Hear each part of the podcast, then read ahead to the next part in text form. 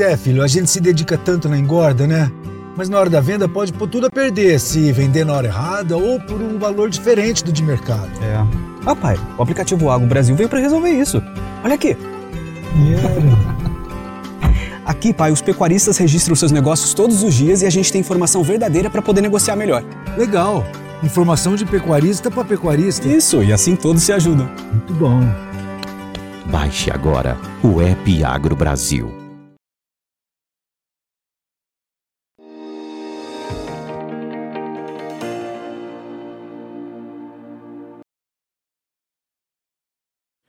Olá, muito bom dia a você que está conosco aqui no Notícias Agrícolas, aguardando pelas informações de mercado. Nesse horário, você já sabe, a gente comenta e fala é, o que está acontecendo aí no mercado do boi.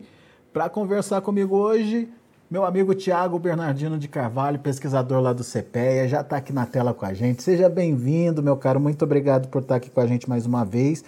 E a gente tem aí, Tiago, um momento bastante interessante de ser analisado é, para o mercado do boi, uh, por conta de duas, dois protagonistas diferentes, digamos assim. No primeiro semestre, a exportação como grande protagonista aí, e para o segundo semestre, uma expectativa muito boa e muito focada na possibilidade, óbvio, a gente está falando de possibilidade ainda, mas é, me parece que é uma possibilidade que pode de fato acontecer, é, com, tendo como protagonista a demanda interna, Tiago. Queria que você explicasse um pouquinho como é que essas duas situações podem ajudar aí na precificação da arroba. Seja bem-vindo, meu caro. Obrigado, obrigado, Alexander. Olá, amigos dos Notícias Agrícolas. Satisfação novamente estar junto a vocês realmente é um, é um momento, podemos dizer, interessante do, do mercado pecuário, mais um momento em 2022, né? A gente vem passando por alguns, alguns movimentos ah, desde que começou o ano, seja no mercado externo, em termos de, de guerra, seja no mercado interno, retomada da, da economia, isso é interessante, a gente vai falar muito sobre isso, consumo, né? Seja pela questão da oscilação do preço do boi, com o, o fim da safra, que realmente pressionou o mercado, custo alto de produção, mas que seja. A gente teve no primeiro semestre um protagonismo, como você bem mencionou, recorde de exportação, né, em termos de volume, receita, preço, fecha junho de tonelada exportada a 6 mil dólares e 800 em média, também nunca isso daí antes visto. Então, realmente, as exportações elas foram um, um motor importante, né, uma peça-chave né, do mercado pecuário uh, ao longo de janeiro até junho, né, até fechar né, o fim do, do, primeiro semestre. E a gente começa o segundo semestre sempre calcado né, na oferta de confinamento, como que está a oferta, seja do primeiro giro, segundo giro. Isso a gente até já destacou numa análise aqui junto com vocês, a apreensão do pecuarista nessa esse movimento do primeiro giro, né, por causa do preço do milho beirando os 95 lá no final de abril, maio, daí agora o preço dá uma acalmada, falando aqui em São Paulo, né, a saca de 60 quilos, o preço do boi magro recuando um pouco, né, e o preço do boi gordo oscilando no mercado futuro. Então isso assustou muita gente no primeiro giro. O segundo giro, é, a expectativa assim de uma safrinha, preços melhores, que seja. E aí a gente coloca, como você bem mencionou na, na chamada, o mercado doméstico, o consumidor doméstico. O consumidor doméstico, na, na, minha visão, na minha análise, ele pode sim ser né, uma peça muito importante nessa engrenagem do mercado de carne bovina é, daqui de julho até o final do ano. Né? Falando em 22, a gente tem aí, por mais que a gente vê uma pressão inflacionária no mercado doméstico, uma pressão inflacionária no mundo, com medo de recessão. A gente teve, de certa maneira, uma melhora. A gente tem algum, um, vários movimentos né, de benefícios do governo, seja em redução de imposto, seja em termos de auxílios para alguns setores, né? E isso sim vai trazer uma dinâmica para o consumidor. A inflação ainda vai rondar? Vai. O aumento do custo aí de energia vai rondar? Vai rondar mas a gente tem uma possibilidade sim com essa retomada gradual da economia, por mais que alguns falam que não é sustentável para o ano que vem, mas no curto prazo sim, a gente vai ter uma, um volume maior de recursos no mercado e uma dinâmica de consumo de carne bovina interessante. E essa é a análise que eu faço pensando na demanda do consumidor brasileiro para o segundo semestre. E bem ou mal, né, Tiago, a, a, demanda interna ainda tem um peso importante no consumo, no, no consumo do, da carne bovina, da produção brasileira de carne bovina, né? Sim, sim, sim. É, a gente vale, ah, mas as exportações subiram, então realmente tendo uma participação maior, sim, realmente as exportações, se a gente pegar os últimos cinco anos, né, principalmente depois da entrada forte da China em 2019, né, com mais firmeza, com mais volume, as exportações deixaram aqueles 20%, chegaram a 25%, né, por cento, ou que seja, alguns falam até 30%, dependendo do volume produzido, mas o mercado doméstico ele tem um papel fundamental, sim, em termos de sustentação e dinamismo do mercado de carne brasileiro. Isso é importante. Bom, vamos, vamos por partes então, só para a gente entender é, um pouquinho do, desses dois momentos. Quando você fala é, dessa questão das exportações, você citou aí um, um, um número importante. Média de é, preço da, da carne no mercado internacional, é isso? 6.800 dólares a tonelada em junho? É o, é o preço é exportado pelo Brasil em média. Evidentemente, alguns mercados pagam algo superior, principalmente o americano, o europeu, ou alguns outros mercados pagam um volume me menor. Então, isso é uma média. Né? Então, a gente está falando de 6.800 dólares a tonelada a carne bovina exporta carne bovina in natura exportada pelo Brasil. E quando a gente considera o semestre, é, também está dentro desse perfil de aumento aí, Tiago? Sim, a gente pega o começo do ano, em média, em janeiro, a carne bovina in natura, é sempre bom destacar, que daí tem a industrializada, assim por diante, mas em média a carne in natura foi embarcada a 5 mil dólares, 5.100 dólares a tonelada, é, rompendo a barreira em abril dos 6 mil dólares e chegando a 6.800 dólares a tonelada em maio, em, perdão, em junho. Lembrando que os 5 mil já é um patamar superior à, à, à, média tradicional de preço da carne brasileira no mercado internacional, né? É, a gente sempre viu uma carne sendo negociada, né, isso mais antigamente, óbvio, mas chegando mais próximo a 4 mil, 4.200, 4.800, e realmente é, a gente tem aí os últimos dois anos, por causa da pandemia, por causa da China, realmente uma precificação mais interessante em cima da carne brasileira.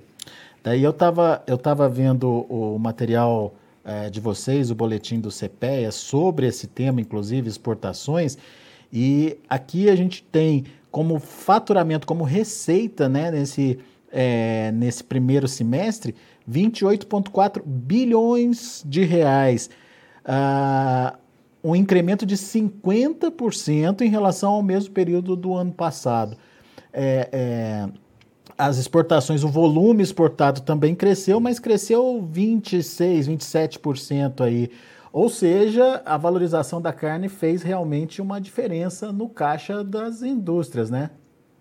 Sim, eu acho que é, é, ela trouxe, fez uma diferença na, na dinâmica da cadeia, né, Alexander? Eu acho que Evidentemente, a indústria está lá na ponta, a indústria processadora, ela vai vender, mas eu, eu, eu, isso, isso traz um reflexo, traz um efeito dominó. A própria demanda, vamos dizer assim, do boi China, ou uma demanda maior para os Estados Unidos, que busca uma carne processada, busca outros mercados como o europeu, uma carne com mais qualidade, padrão. Acho que esse dinamismo, ele valoriza a cadeia de pecuária nacional. Acho que isso, esse é um ponto muito importante, né? E isso a gente tem que olhar, vem sendo positivo né, para a cadeia ao longo de, vamos colocar, 20, 21, 22, né? Essa pressão mundial por recessão, por inflação, pelo menos eu tenho realmente o setor, e dentre outros, como a soja, por exemplo, mas vamos pegar a carne bovina, que tem uma demanda mundial. Não, não, a gente vê uma crescente do, da valorização do preço da, da tonelada, a receita vindo, as divisas entrando para o Brasil, e isso traz realmente uma perspectiva positiva, que, puxa vida, se eu tenho países pagando mais pela carne, porque ele precisa da nossa carne, e a gente uhum. tem condição de ofertar. Então, aí eu aproveito para traçar realmente esse cenário, seja para 22, para 23, ainda o um mercado muito é, muito atraente, muito forte em termos de exportação, uhum. mantendo pelo menos o nível que a gente vem observando. Então, isso é muito válido para a cadeia como um todo. Daí a pessoa que está ouvindo a gente vai falar, mas o Tiago destacou que o protagonista do segundo semestre vai ser o mercado é, interno, mas as exportações não deixam de, de ter a sua importância, né, Tiago? Isso é bom a não, gente perfeito, frisar, né? Perfeito. Até por é, conta gente... do que está acontecendo em relação à oferta mundial, né? Agora esses casos de aftosa, lá pertinho, lá da Austrália, o risco que eles estão correndo de contaminação do rebanho, a Austrália que é um importante player aí do mercado. Enfim, é, é, tudo, tudo pode acontecer e a gente pode, de fato, é, ter um destaque aí no, no, como fornecedor internacional, né?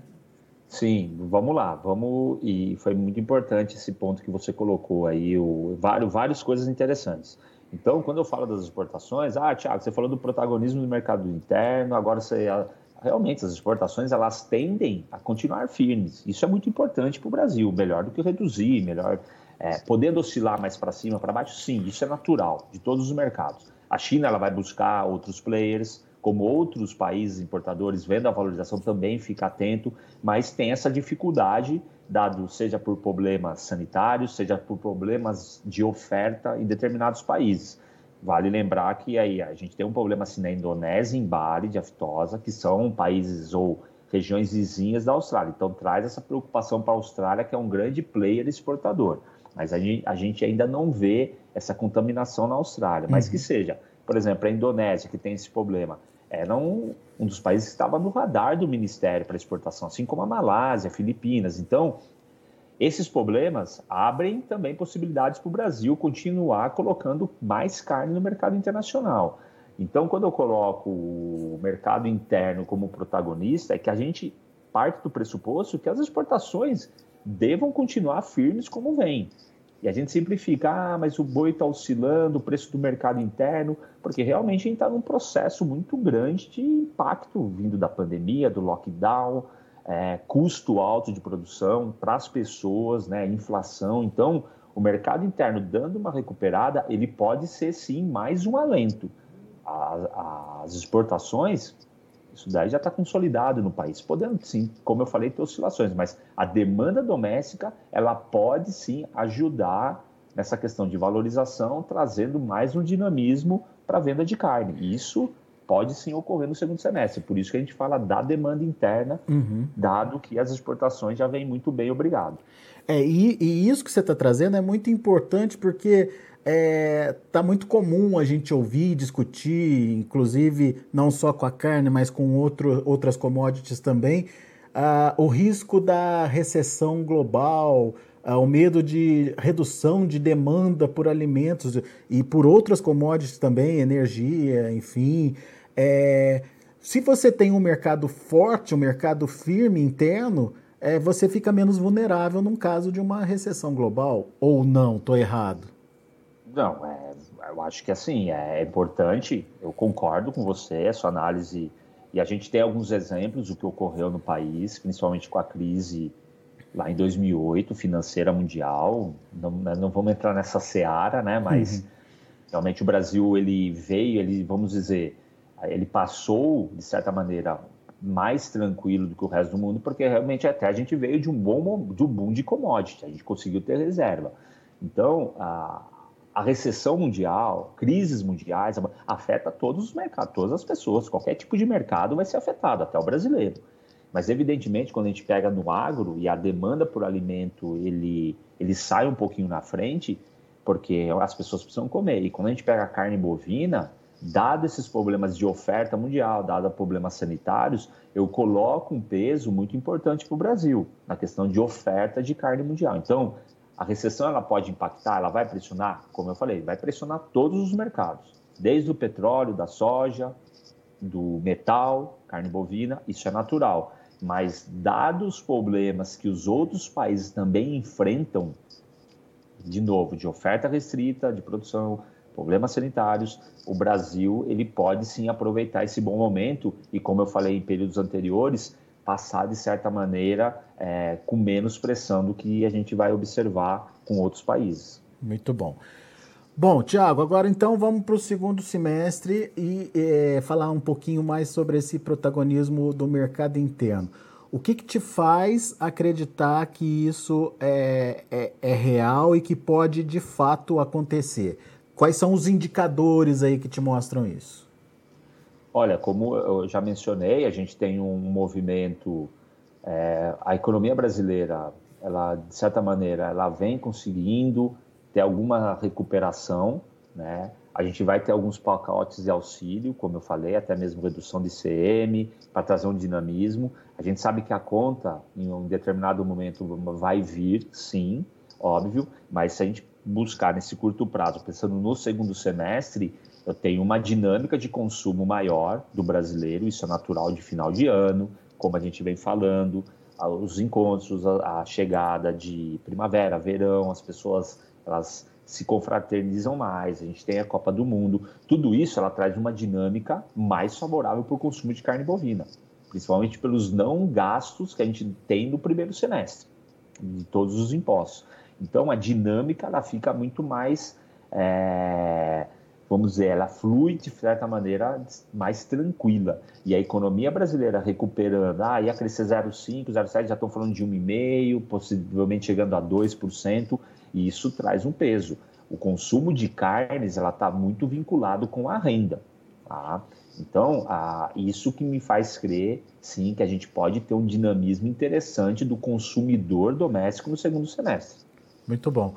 Agora, aquele pecuarista que está te ouvindo nesse momento, Tiago, que está ali na dúvida se investe ou se não investe num confinamento mais é, intenso, enfim, porque olha lá para o mercado futuro, a B3 é, deu uma patinada, chegou a registrar números é, importantes para, se eu não me engano, outubro, 340, até um pouquinho acima disso para arroba, mas agora voltou para os 330, tá para casa dos 333, se eu não me engano.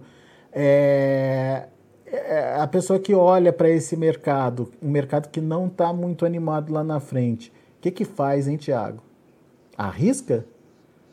Ó a pergunta. Não, eu, eu, acho que eu acho que é, eu concordo. O mercado ele oscilou.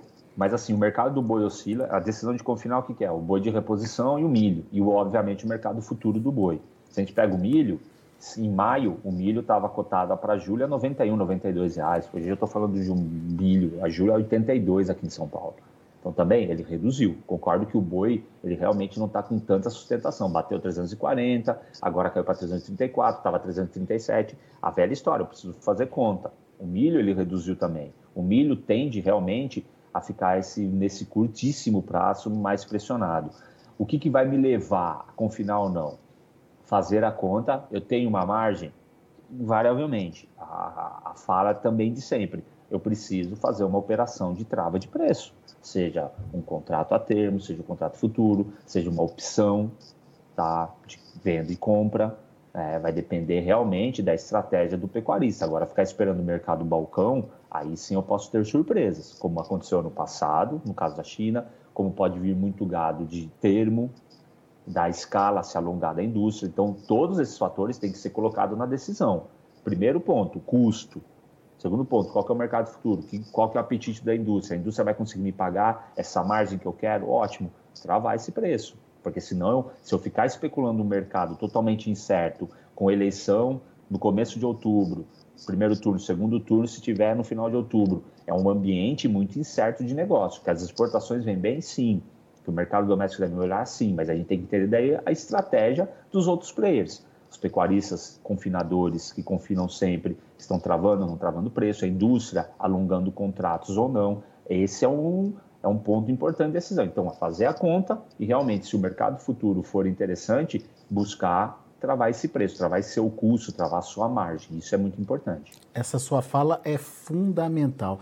Não adianta jogar com a sorte, né, Tiago? Você tem que é, ter critérios para que você, é, pelo menos, tenha uma segurança do, do, do, do custo coberto ali, de uma renda mínima para garantir o seu giro, enfim.